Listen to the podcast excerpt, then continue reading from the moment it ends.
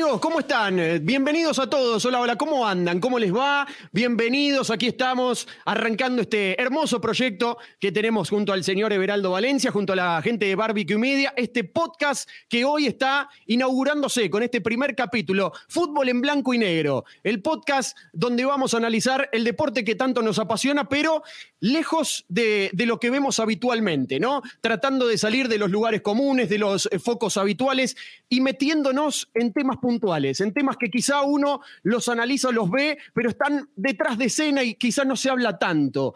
Así que vamos a tratar de desandar justamente este camino junto a todos ustedes que nos acompañan, que esperamos que les guste, la verdad, estamos muy ilusionados, muy emocionados con este nuevo proyecto que vamos a encarar con el Negrito Valencia y lógicamente con muchas sorpresas para todos ustedes. Hoy con un invitado especial para contextualizar este primer capítulo que tenemos por delante y lógicamente con los agradecimientos del caso. En principio para la gente de Barbecue Media por darnos este espacio, por darnos la posibilidad de este lugar para poder desarrollarnos y hablar de lo que tanto nos apasiona, Negrito. ¿Cómo estás? Bienvenido. ¿Qué dice Mate, querido? Un placer saludarte a todos ustedes. Gracias, gracias, gracias por la preferencia. Sí, sí, la verdad, un, un tema importantísimo que vamos a platicar hoy y en más. La verdad que acá en Fútbol, en fútbol Blanco y Negro vamos a ir pues platicando un poquito más profundo, metiendo el dedo más en la llaga. Y obviamente también tenemos un invitado especial, eh, un zurdo mágico, Sí, señor. Un, un, San Martín que lo tenían de cabeza. Me gustó esa primera descripción, un zurdo mágico. Sí, un zurdo mágico. Ahí está. Nos va a dar esa patadita inicial y creo que es un buen augurio porque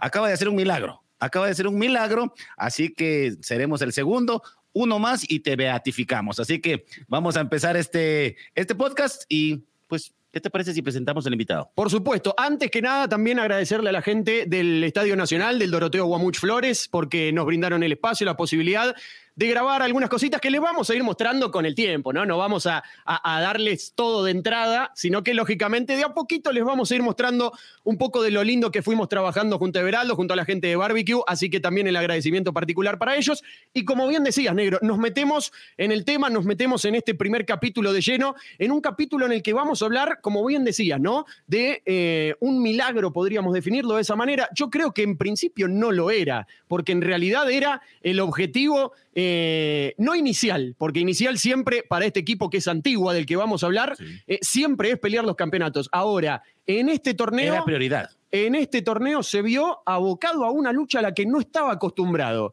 Y en este caso nosotros tenemos ni más ni menos que de invitado al señor Martín Machón, asistente técnico del conjunto de Antigua, del conjunto Panza Verde, que acaba de salvarse, que acaba de mantener la categoría después de ese empate agónico, podríamos decir, negro, con ese penal de Castillo. Sobre la hora estaba muy cerca de perder la categoría. Apareció el milagro, apareció el penal. Martín Machón, muchas gracias por estar con nosotros. Bienvenido a Fútbol en Blanco y Negro. ¿Cómo estás? Bien, bien, ¿no? Qué gusto saludarlos, Matías, Negrito. Eh, desearles todo lo mejor en este nuevo proyecto. Gracias ahí por la invitación y pues bueno, eh, siendo primero, pues esperamos darles ahí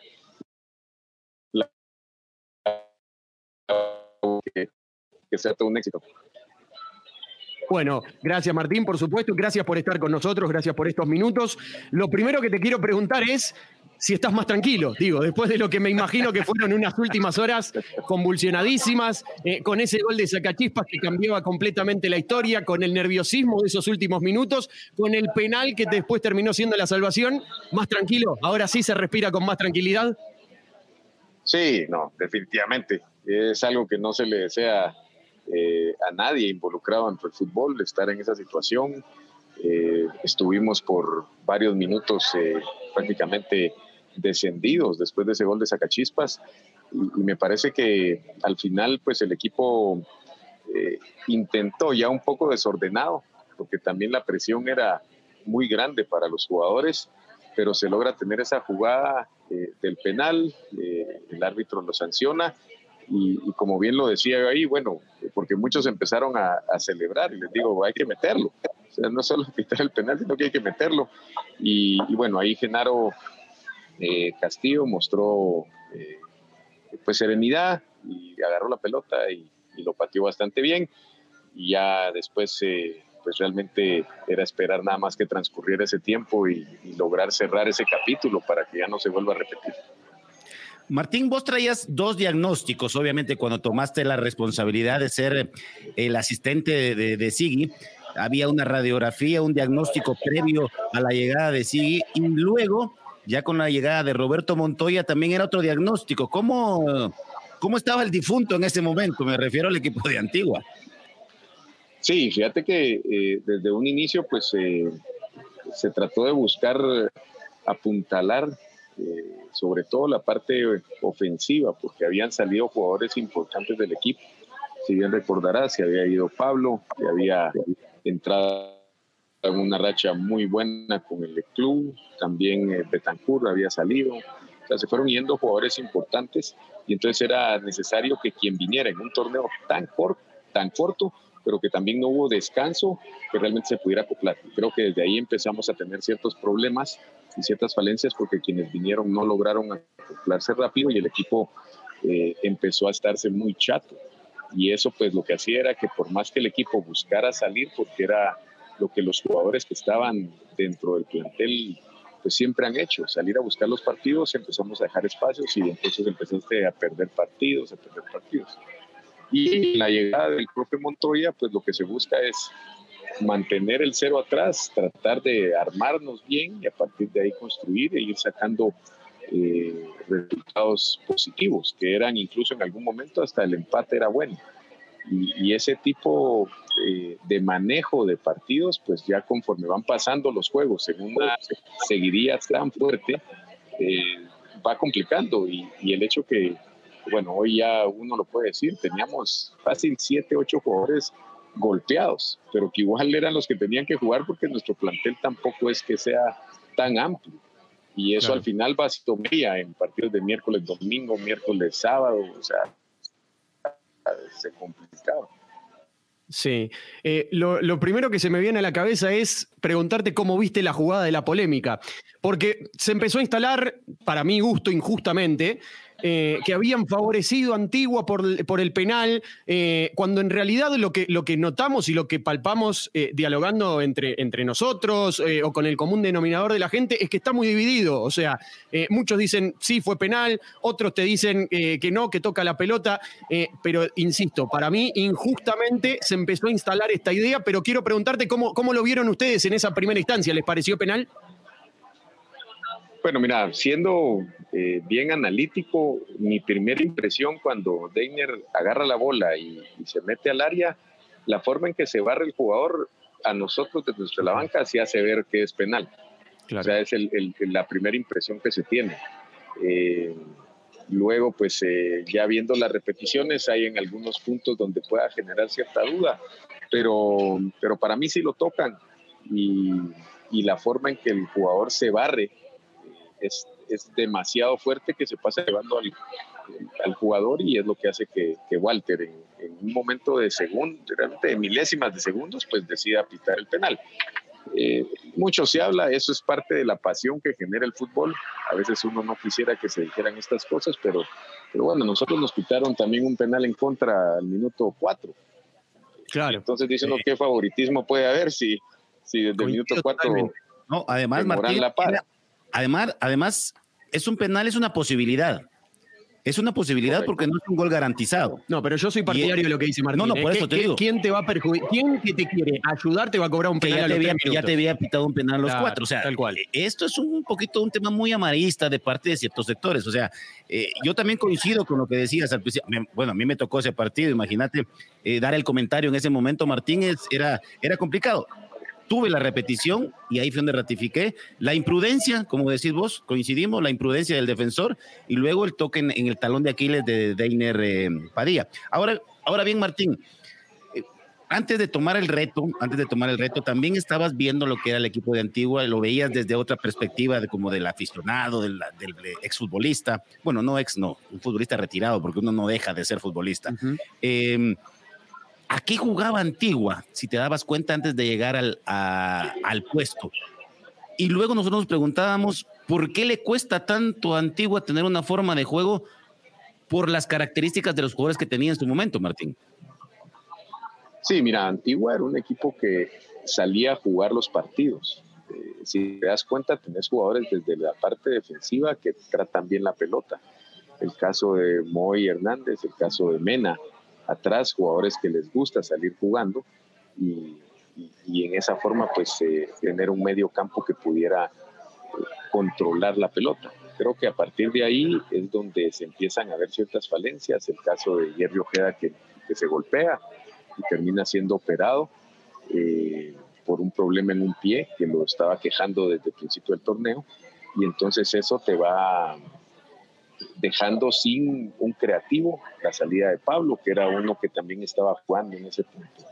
Y entonces lo que sucede en el proceso es que eh, Antigua sigue jugando en buscar los partidos, en tratar de llevar la pelota, va abriéndose mucho en, en el campo y entonces vas generando ciertos espacios que con la presión de que era que no ibas sacando puntos y no ganabas, a veces en lugar de buscar sacar un punto, siempre estuvimos en el hecho de ir a ganar, a ganar, a ganar. Prueba de ello es el juego en Malacatán, 85, 81 minutos, algo así, cuando nos pitan un penal precisamente, eh, y después nos terminan ganando 2-0, tal vez teníamos que haberlo controlado. Y ese cambio de chip creo que el jugador fue lo que más eh, con cuerpo técnico nos costó asimilar porque al final el equipo estaba hecho para ser campeón. Los jugadores han sido campeones y, nunca se había estado peleando un descenso. De hecho, Martín. finales de rachas. Sí, de hecho nosotros hablábamos muchas veces con, con Everaldo y pensábamos justamente en este aspecto que también te lo quiero consultar para ver cómo lo vivían ustedes en el día a día, porque nosotros veíamos que con el correr de las fechas Antigua cada vez se le complicaba más y lo hablábamos y decíamos, claro, Antigua, eh, cuando arrancó el torneo, uno veía equipos como Sanarate, como Achuapa, como Zacachispas, que ya sabían cuál iba a ser su pelea, que sabían que estaban destinados a luchar por mantener la categoría, pero Antigua siempre se prepara para ser protagonista de los torneos, para tratar de ser campeón en el mejor de los casos. Y te pregunto también si notaste justamente eh, esto en los jugadores, ¿no? El hecho de que quizá mentalmente les costó asimilar y aceptar la idea de que finalmente iban a tener que pelear por mantener la categoría y que los objetivos habían mutado. Ustedes puertas adentro en la, en la interna, en el día a día, ¿lo vivían de esa manera? ¿Lo notaban eso? Mira, sí. O sea, creo que el subconsciente igual de, los jugadores y nosotros de cuerpo técnico siempre estuvimos en los primeros juegos, o sea, no, el próximo ya lo ganamos, el próximo ya salimos, el próximo eh, buscamos, en algún momento todavía pensamos en que todavía podíamos clasificar. Y, eso creo yo que es, es lo que a veces eh, nos fue afectando porque por ejemplo, si oía las declaraciones del entrenador de Sacachispas, dice, miren, nosotros desde el primer minuto del primer juego del torneo era pelear el descenso, lo sabíamos. Entonces, eh, eso al final ellos ya sabían a lo que, a lo que estaban jugando, nosotros nos costó asimilarlo y creo que eso fue lo que con unos malos resultados y errores que cometimos eh, nos fueron involucrando. Y fuimos perdiendo ese colchón pequeño que se tenía y cuando sentimos ya estábamos eh, la pelea por, por, esos últimos dos puestos y que gracias a Dios el equipo entre todo al final logró sacar eh, orgullo porque el juego en, Achuapa que se gana también es creo que es el, el punto clave del equipo ganar de visita ante un rival directo y, a partir de ahí pues ya nosotros eh, tener esa esperanza y saber que podíamos salir y terminó hasta el último en Sacachispas justamente con, con ese penal. Tengo, tengo varios ítems, Martín. Obviamente, trabajo investigativo. Te voy a excluir de dos porque obviamente estás en el, en el, cuerpo técnico y no me, no me gustaría comprometerte, aunque queda a tu discreción. Pero eh, te voy a leer algunos, algunos aspectos que, que, a mi parecer influyeron demasiado en, em, en un cambio tan drástico de Antigua Guatemala. Primero, ya hablaste vos algo y lo ratificaste, fue la escasez de gol muchas veces también la forma de juego llegaba a, no llevar esas posibilidades. Eh, segundo, se pierde la localía, la fuerza de la localía. Esto también conlleva un esquema de juego. Eh, obviamente te puedo mencionar em, los cambios en la dirección técnica. Vos sabés que el cesar un técnico a, inicio de un campeonato. Sí, algo, que no estábamos acostumbrados a ver en Antigua, en Antigua. Entonces, mucha inestabilidad. Y esa inestabilidad creo que también entraste vos a la tabla de sol a hacer equilibrio en el cuerpo técnico, pero que son factores importantes que ahora se pueden tocar, porque en el transcurso de la llegada era de corregir y trabajar y, de, y, pensar en que se va a salir. Pero creo que lo, lo, que mayor afectó es la forma. Inclusive, no me dejarán mentir, eh, Antigua cambia su, su, parado táctico en el último partido con tres centrales. ¿Se debe también a esto, a la falta de jugadores que tenían en su momento, Martín? Bueno, mira, y sobre todo los que estaban con golpes, ¿verdad? Tenías a varios jugadores que estaban golpeados y la intención que se, justamente se tuvo era, eh, en cierta forma, tener una línea de cuatro sólida atrás, evitar algún error eh, que se pudiera cometer y sobre todo que no nos fuéramos a desbocar yendo hacia adelante y hacia adelante en busca de ganar el juego cuando también teníamos que saber jugar con la presión de sacachispas. Eh, y sí, el, cambio de, técnicos, pues sí, son cambios que, que no gustan que se hagan. Eh, en Antigua tocó hacerlo. Me parece que al final también es que en un momento también difícil por el hecho de que jugamos 10 partidos en abril, si no estoy mal, y entonces realmente cuando jugábamos domingo, te tocaba jugar miércoles. Imagínate, los jugadores venían de regenerativo, hacer regenerativo el lunes, el martes medio movías algo y el miércoles ya estabas jugando. Entonces, el tiempo de trabajo para poder entender lo que se quería hacer fue mucho más difícil y eso pues contribuye un poco a, a que no lográramos nosotros eh, lo que se trataba al 100% plasmarlo en el campo.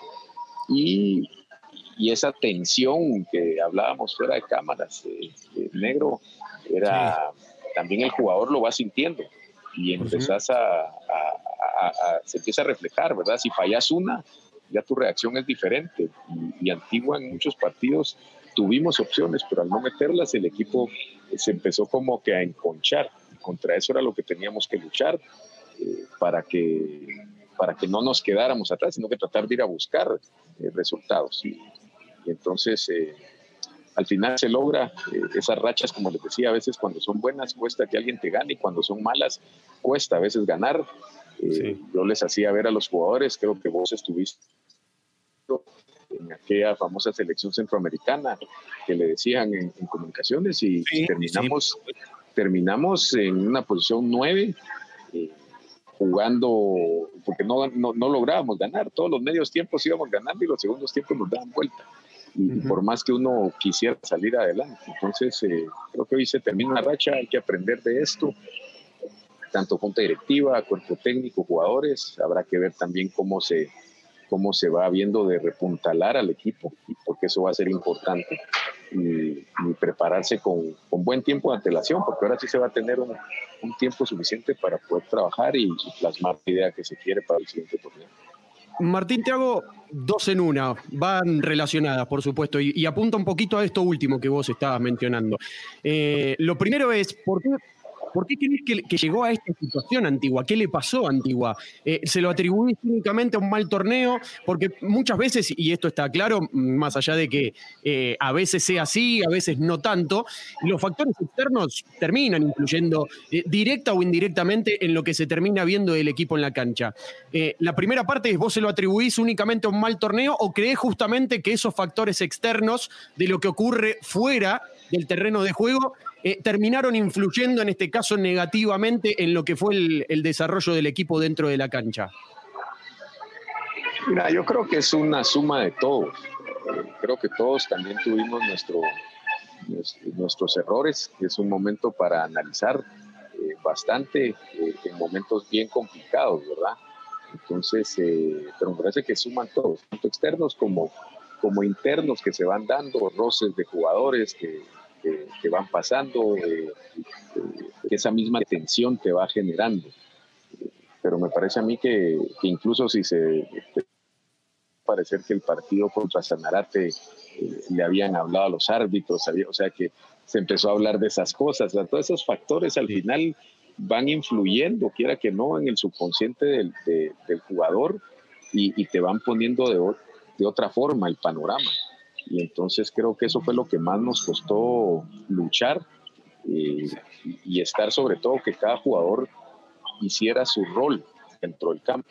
Porque lo que nos empezó a pasar era que de repente el central quería ir a hacer el gol y entonces era un desorden y por más que los ubicara o les dijera, correcto, les dijera, se iba. Eso es comprensible, Martín. ¿Te recordás cuántas pláticas que, manteniendo el orden podrías lograr algo más? La desesperación te llevaba a esto y a veces jugadores con experiencia se, logran equivocar y, es como decíamos en el argot futbolístico, cada quien quiere jugar en su finquita y entonces ahí lo que haces es un juego de disociación, o sea, no es el juego en conjunto y, y esto lejos de sumar iba restando. Correcto, eso era lo que iba pasando. Ejemplo, si se acordarán el partido en casa contra Malacateco. O sea, dominamos ese partido 90% pero cometemos dos errores atrás y nos terminan ganando 2-0 con uno menos eh, desde el minuto como 10, si no mal recuerdo. Sí, es eh, cierto. A Santa Lucía igual, o sea, todo ese tipo de cosas te va, te va afectando por el mismo descontrol que el jugador empieza a sentir cierta presión y entonces quiere resolverlo en lugar de seguir ordenados y que el equipo funcione como tal. Creo que eso es parte de lo que, de lo que se fue haciendo y que son de las cosas que, que se tiene que corregir, aunque como bien lo decías, negro, dentro del campo. Cuando nos tocó estar ahí, a veces pasaba eso eh, por ese, ese ímpetu y ese deseo de, de, poder salir de donde te encontrás. Martín, ya para ir cerrando y obviamente volver a agradecerte estos minutos, la otra parte de, la consulta que te hacía anteriormente va ligada netamente a, vos. Eh, cuando llegaste ahora en febrero, es cierto, no hace mucho tiempo, pero te pregunto, ¿con qué club te encontraste? Más allá del equipo, más allá de los jugadores, eh, ¿con qué club te encontraste? Porque eh, habrás escuchado, y mucho se habla en estos, en estos días, en estos tiempos, que quizá Antigua ya no es el club que era en cuanto al orden que mostraba, en cuanto eh, a, a, ser ese club confiable, seguro, que transmitía justamente eh, esos valores. Vos, particularmente desde tu experiencia, ¿con qué club te encontraste? ¿Con qué Antigua te encontraste allá por febrero? Mira, yo lo que, cuando llego, lo que veo es un equipo eh, que tal vez le costó sobreponerse a las semifinales que se habían perdido contra Municipal. Tal vez en un tema que yo se los hice ver que habíamos que, analizar bien, que tal vez fueron buenos resultados, pero tal vez Antigua no jugó como mucho se dijo. Eh, porque hay que recordar, por ejemplo, cuando se le gana Comunicaciones 3-0, son tres goles que se hacen en tres llegadas. Pero después Comunicaciones tuvo muchas opciones de gol, lo que pasa es que no las logró concretar. Entonces creo que en, ese, en esa situación se quedó como que si sí si, sale y si sale, se fueron jugadores, como les repito, importantes, el caso de Gio Hernández, que fue clave en esos partidos, eh, Pablo, eh, Betancourt. Entonces eso nos fue dejando un equipo en cierta forma chato, porque desde el inicio los jugadores que se fueron incorporando no lograron adaptarse tan rápido. 15 días se tuvo de para ellos, que fue difícil y ya se tuvieron que meter al ruedo y, no se logró y eso poco a poco empezó a mermar. Pero, pero es un equipo tal vez con que fue perdiendo la confianza y entonces parte del trabajo era como que mantener esa unidad de camerino y que se entendiera que lo que nos sacaba adelante era equipo, no era individualmente. Martín, muchas gracias, muchas gracias en serio por estos minutos, por habernos acompañado, por eh, estar con nosotros en este primer capítulo. En serio, te agradecemos el tiempo. Eh, felicitaciones también por haber logrado el objetivo y obviamente eh, lo mejor para Antigua, lo mejor para lo que viene en este nuevo campeonato que todavía falta y que seguramente, como bien decías, tendrán más tiempo para trabajar. Así que ojalá que, el camino de Antigua vuelva a ser el que, lo el que nos tenía acostumbrados en estos últimos años, en estos últimos tiempos. Te mandamos un abrazo grande.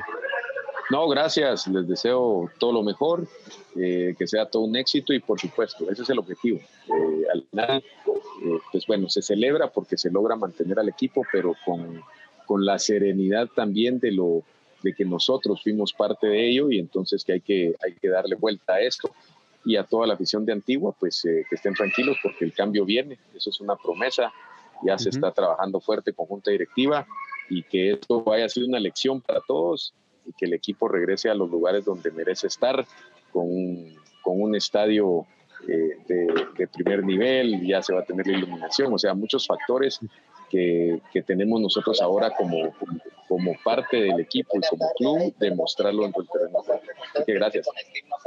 Gracias Martín. Era Martín Machón entonces acompañándonos en este primer capítulo, en este primer episodio de Fútbol en Blanco y Negro una nota que nos ayuda a contextualizar un poquito eh, justamente esto de lo, que, de lo que venimos a hablar, ¿no? De qué le pasó Antigua, qué le pasaba Antigua, porque, eh, negro, nos habíamos acostumbrado desde aquel 2014, donde es cierto, le costó hasta la fecha 11 ganar su primer partido, pero veíamos diferencias eh, entre lo que notamos ahora y lo de aquel entonces cuando recién volvía a Liga Nacional tras adquirir la ficha de Heredia un equipo que, por ejemplo, en ese momento, tras esas 11 fechas, igualmente sostuvo un entrenador y trazando el paralelismo con la actualidad, por ejemplo, como bien decías, ha sido uno de los equipos que más entrenadores ha tenido en una temporada. Recordemos que arrancó con Torres Servín, a quien no le fue bien en este segundo ciclo, llegó Sigi Koritowski, ahí aparece también Martín Bachón, que empieza a ser parte del cuerpo técnico, no le fue bien en esos 13 partidos. Bueno, el balance también podríamos analizarlo, ¿no? Porque un equipo que estaba casi afuera de la, de la fase final del campeonato anterior termina llegando a semis,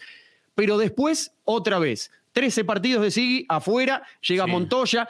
Y en el medio todo esto que también le consultaba, yo le preguntaba a Martín justamente por esto, ¿no? Porque en los años anteriores nos habíamos acostumbrado a tener en Antigua un club modelo, un club confiable, un club en el que los jugadores que estaban se querían quedar, estaban contentos de estar en el lugar que estaban, eh, y un equipo que tenía grandes referentes, que había eh, conformado un plantel exitoso, eh, un plantel de importantes figuras que de hecho fueron la base que, lo llevó a conseguir los títulos que hoy tiene.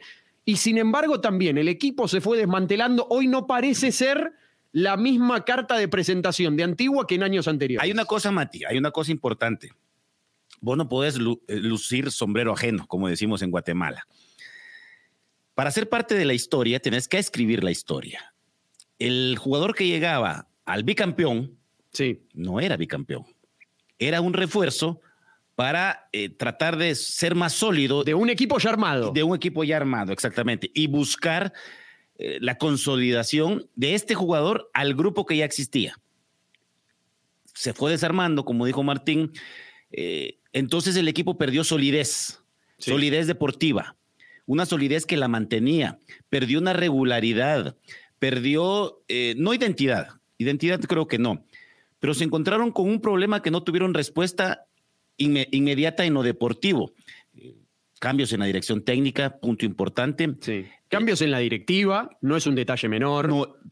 forzados por la, muerte, por la muerte, porque cuando se trae una línea de trabajo, pues obviamente eh, hay que seguirla, pero en esa línea, en ese seguimiento, a veces metes criterios que por ahí, lejos de ayudar, pueden eh, ser negativos o, hay algunos que vienen a reforzar alguna parte que ya se tenía. Entonces también, también ahí hay que poner énfasis. Hoy estamos hablando de un antiguo que se salvó. Sí. No estamos hablando de un antiguo, antiguo que perdió la final, como le pasó contra el Municipal. Eh, em, entonces, ¿a qué voy con esto? Ojo, porque también el tipo de refuerzo que se lleva al equipo, sea nacional o extranjero, lejos de ser individualistas, tienen que llegar a aportar. Aportar primero al grupo y luego el grupo va a sacar esas individualidades. ¿Cómo? En la forma de juego, cómo se juega, las responsabilidades que hay. Martín decía algo importante, se perdieron los roles. Claro. Y una vez perdés tu rol, eh, tratás de hacer lo de tu compañero, entonces descuida lo tuyo. Entonces quien se ve mal, sos vos. Sí. Y entonces ahí hay que empezar. Eh, la experiencia, ¿cómo ganas experiencia? Obviamente con, cometiendo errores, aprendiendo de los mismos, reconociendo y corrigiendo, que es lo más importante. Porque cuando se gana, no todo está bien en un partido. Se cometieron errores. Sí. Martín lo acaba de decir. Lo, dijo, que, que, ah, hubo partidos que ganaron contra comunicaciones. Por ejemplo, el, partido más, más eh, emblemático que se pudo decir en la era de Sigui. Sí, que, quizás yo creo que terminó, y me parece que esa es la idea a la que apuntaba Martín. Yo creo que terminó siendo un engaño ese partido, ¿no? Porque el 3 a 0 de visitante a comunicación y dice, epa, este equipo está para cosas serias. Y la realidad es que si uno analiza el partido, es un 3 a 0 totalmente engañoso. Y es que fíjate que, bueno, esta temporada de Antigua sí la salva en su último partido, porque es inevitable. Sí. La, salvan en, el último minuto, minuto 87, 89, que, Con el penal, que ejecuta el eh, penal Genaro. Ahora bien, para llegar a esas instancias te pudiste haber evitado un montón de situaciones. Sí. Hablamos de Antigua porque Antigua tenía un potencial para, para salir de ese bache futbolístico, pero ¿qué pasaba? No se encontraron ni los técnicos con, los jugadores, ni los jugadores con los técnicos. Es más, no te digo que se desmanteló Antigua, porque Antigua tiene un buen plantel. Pero sí, yo, yo te diría que sí se desmanteló. Pero, y te lo puedo entonces- contextualizar y lo voy a hacer ahora. sí, por supuesto. Y entonces ahí caemos primero la escasez de gol. Sí. De atrás para adelante los equipos, mantenemos el cero, perfecto, pero anotemos. Bueno, en eso también hacía énfasis Martín, Sí, ¿no? por Y- y, se vio en el, en el torneo. Que es cierto, con la llegada de Montoya, defensivamente el equipo lució un poco mejor. Ahora, el Ajá. gol siempre le costó. Eh, yo, te iba- yo quería contextualizarte esto, eh, porque vos hablabas de quizá no se desmanteló. Ahora, con los nombres y con las modificaciones que se dieron en los últimos mercados de pase, yo te puedo asegurar que sí se Se desmanteló. descalabró, diría yo. Totalmente. Eh, y empiezo haciendo foco en los últimos mercados de pase, en los últimos cinco, a- a- hablando y arrancando allá por enero de 2019. Sí. Arrancando el año hace dos años atrás, hace dos temporadas atrás. Llega Torres Servín, llega Aguilar, llega Morán. En el momento en el que se va Mauricio Tapia, Sí. después de un ciclo totalmente exitoso. Recordemos eh, el, el entrenador campeón de los tres primeros títulos que consigue Antigua, aperturas 2015, 2016 y 17. Eh, se va Nixon Flores, se va Mata, se va Thompson. Ya se van nombres importantes. Quizá no los referentes del plantel, pero en la estructura que hablábamos de un equipo conformado, constituido, se empiezan a ir piezas que también eh, eran o relevos importantes o que podían en cualquier momento ser titulares. Ahora, si nos vamos a mitad de ese 2019, yo creo que es cuando empieza decididamente eh, este desmantelamiento del equipo decididamente. Porque se va el Moyo Contreras, Sí. se va Galindo, se va Gambetta Díaz, se va De Lemos, se va el Tin Herrera, el goleador histórico de Antigua, ni más ni menos, se va el Ruso Cifuentes. Y en contrapartida, quizá yo creo que en estos últimos mercados de pases lo que se fue sosteniendo es, llega cantidad, pero no, no tanta calidad como, como solía tener en planteles anteriores, sin menospreciar ni, ni- ni dar eh, por sentado que los que llegaron son menos, pero la realidad comprobada es que los que terminaron arribando al club no rindieron de la misma manera o a la altura de los que se habían ido. Sí, por supuesto. Entonces eso claramente termina mermando al equipo. Una, una cosa es, es importante. Hagamos una, una pausa ahí. ¿Bajo qué condiciones o por qué situaciones se van los jugadores? Porque alguien que está, no está cómodo, si alguien que está bien, si alguien está mentalmente bien, psicológicamente bien en un club, no tendrías por qué moverte. Bueno, muchas de estas modificaciones se dan a partir de la salida de Juancho, de Juancho Sí, García. eh, a eso voy. que se va a comunicaciones y, ¿Y se lleva muy buena, muy importante base de ese equipo. ¿Y quiénes se van? La gente referente, como decíamos, cuando él maneja jugadores, porque no hay que negarlo. O sea, Juancho maneja jugadores. Hoy está en la presidencia de, de- de comunicaciones, Sí. estuvo en la presidencia de Antigua, lejos, luego de pasar de esa, de esa actividad, que la deja en manos de otra persona. Pero la sartén la sigue teniendo él.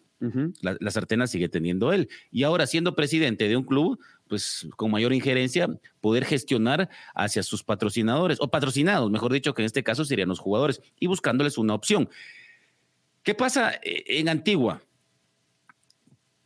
Pues el pleito interno lleva a situaciones deportivas, porque ¿por qué se va Juancho? O sea, si él hubiese estado como en la antigua, dice, no, o sea, estoy bien, se va Pedro Portilla de comunicaciones, deja el espacio, Sí. eh, hoy está por volver. Hoy está por volver, sí. Pedro, o sea, hay cosas que no se están haciendo bien entonces, a veces los sacos no están hechos a la medida, quedan grandes o quedan cortos, entonces eh, creo que para picar piedra hay que saber en qué momento parar, en qué momento buscar por otro lado, porque a veces la emoción de, de ser triunfador, en este caso creo que 17 y 19 fue lo de, mm, lo de Juancho como... Me parece que incluso en el 19 ya no estaba, porque fue en la segunda eh, mitad del año y él se fue Y a él mitad se- de él año. se- ya se había ido. sí. Exactamente. Entonces, incluso un- solamente 17. 17 podríamos pongámosle focalizar. la gestión. Pero entonces se empieza a desarmar internamente.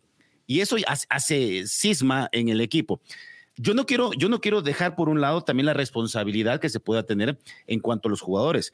Eh, se vive una experiencia en la cual querés hacer más y haces menos. Sí. Y a veces eso es falta de, li- de- de liderazgo.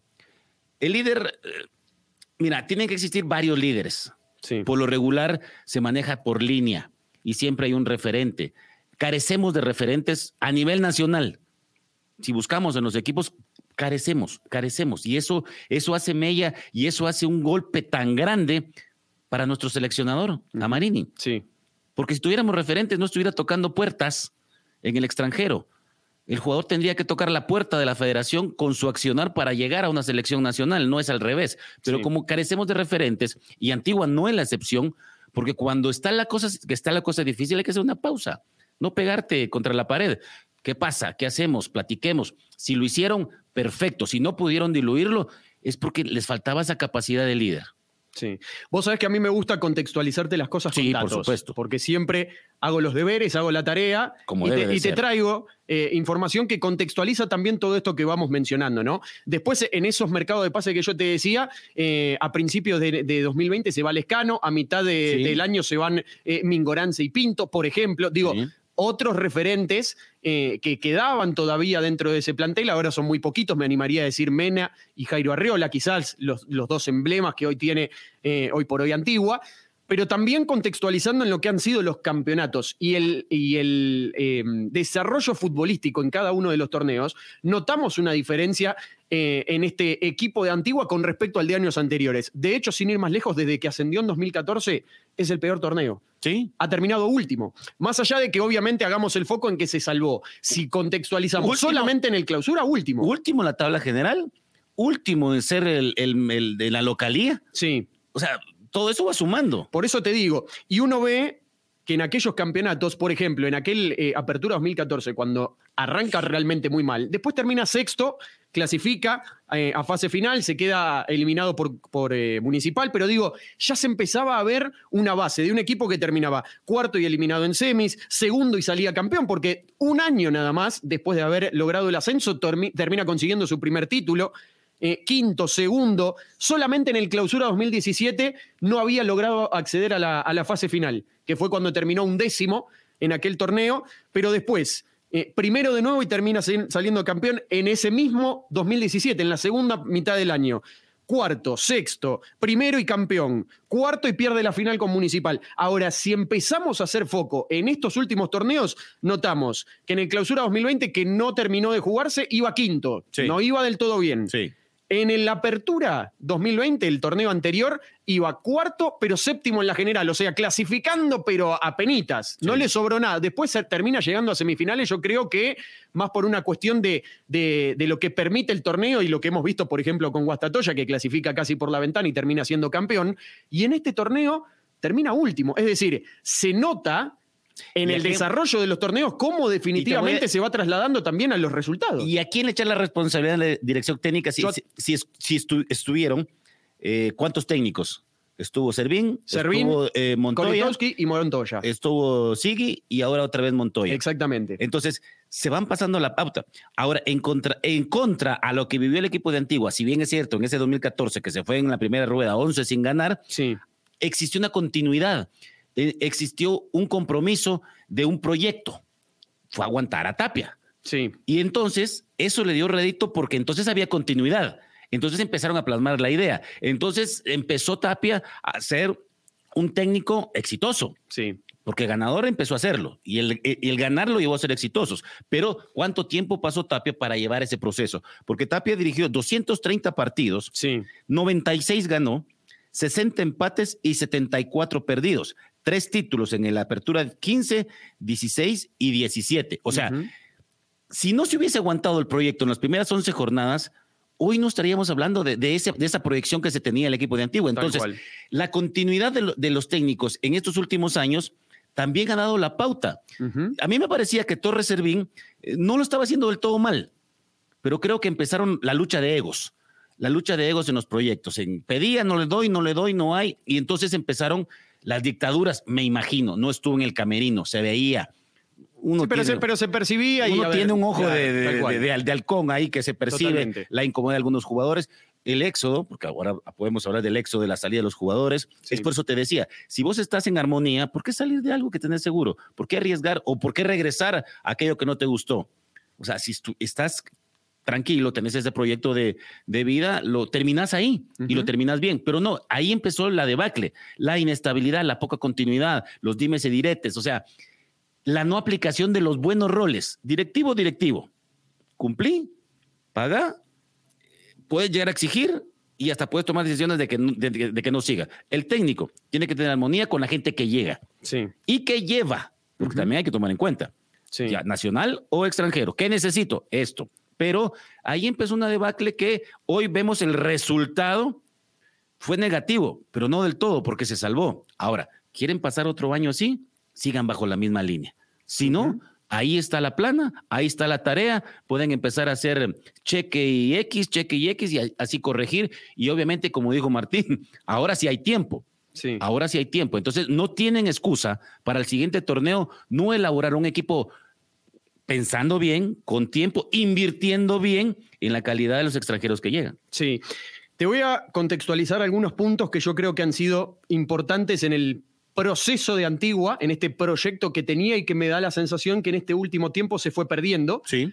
Y te lo voy a, a- a contextualizar también con estos factores externos que le mencionaba a, a Martín y que me da la sensación de que directa o indirectamente terminan influyendo. Por un lado, en aquel proyecto de Antigua veíamos, primero, el sostener el proceso de los entrenadores, como Sí. decías, ¿no? Cuatro Sí. años y medio, ni más ni menos, estuvo Mauricio Tapia con buenos y malos momentos, eh, con títulos y, y campañas no tan buenas, pero de todas maneras se sostuvo el proyecto con un plantel conformado siempre por figuras muy importantes que hacían que el equipo siempre fuese competitivo, no solo saliendo campeón, sino también estando entre los primeros eh, puestos del campeonato y llevándolo a tener participaciones internacionales por primera vez para Antigua. ¿no? Teniendo esta posibilidad de jugar a nivel continental. Es cierto, después podemos analizar, no le fue del todo bien en el plano internacional, pero lo importante también es de participar por el ingreso económico que genera. Pero ojo, dio un primer paso, porque antes era comunicaciones y municipales los digo. únicos que participaban. Ya Negro. lo, ya lo hizo Shela, ya lo hizo Guastatoya Sí. y ahora lo, lo hace Antiguo. Negro, muy sencillo. Yo es cierto, no hace mucho tiempo que estoy en Guatemala. Sí. 2018. Yo llegué, lo primero que me dijeron es comunicaciones municipal y hoy el que está ahí detrás peleándole todos los torneos, Antigua. Sí. El que se ha establecido detrás de los dos más grandes es Antigua. Quizá porque no era un buen momento de Yela, no sigue siendo un buen momento de Yela, porque Cobán todavía no, no, no puede dar ese, ese salto de categoría de poder llegar a, a una final que tanto le está costando. Porque, Entonces, Guas- porque Antigua, Guastatoya tuvo un tumbito para abajo. Exacto. Entonces Antigua se había establecido ahí, detrás de los dos más Sí. grandes.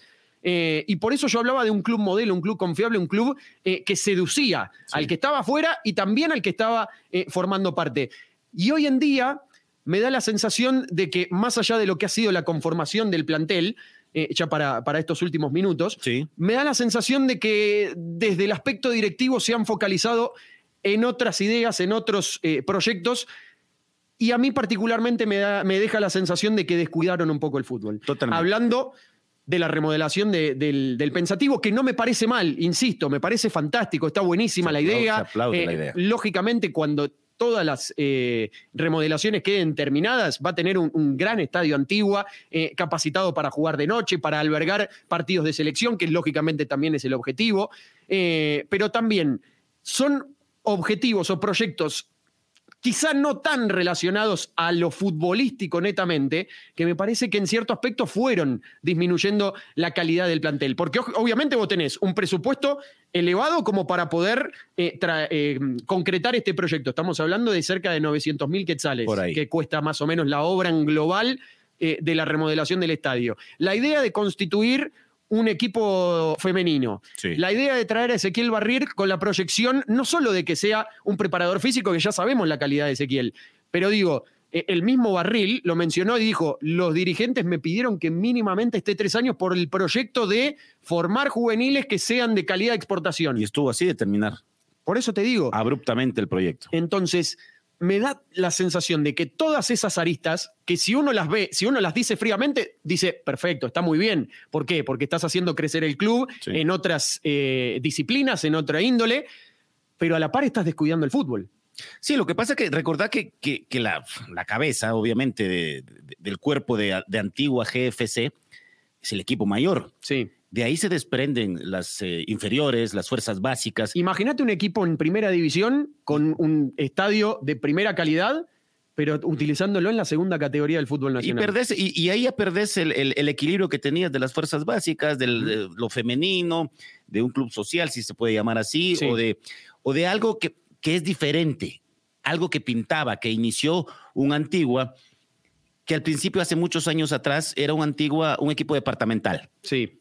Ahora es un equipo departamental, pero protagonista, porque se formó, porque hizo bases, porque empezó a seducir, porque empezó a gustar, porque terminó siendo campeón, bicampeón, porque tiene títulos, subtítulos, entonces es llamativo para el jugador. Aquel jugador que salía de comunicaciones y municipal decía, bueno, casi está el retiro porque no hay equipos que no aspiran al título. Ahora hay equipos que se te seducen. Y, el cambio generacional de antes no, no estaba en eso. Antes salías de esos equipos y decías, bueno, terminó mi carrera o veré qué aspiraciones tienen, porque los equipos se conformaban con clasificar la fase final, una hexagonal, que le incluía dos taquillas, y eso representaba eh, un, ingreso, un extra. ingreso extra, pero deportivamente ya estaban salvados. O sea, porque sabía que Municipal, Comunicaciones, no le podías hacer media. Ahora sí, ahora son, competitivos.